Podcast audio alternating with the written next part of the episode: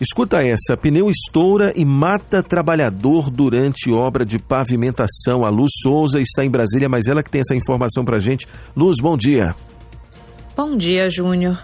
Um acidente durante uma obra de pavimentação da Prefeitura de Ponta Grossa, no Paraná, resultou na morte trágica de um trabalhador.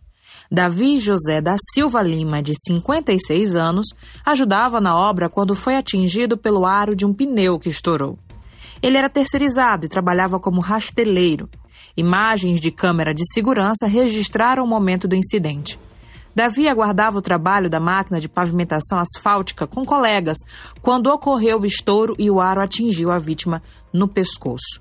O serviço de atendimento móvel de urgência e o corpo de bombeiros foram acionados, mas ele não resistiu aos ferimentos e morreu no local. Segundo colegas de trabalho, no dia anterior à tragédia, Davi Lima estava feliz porque havia dado entrada no processo de aposentadoria.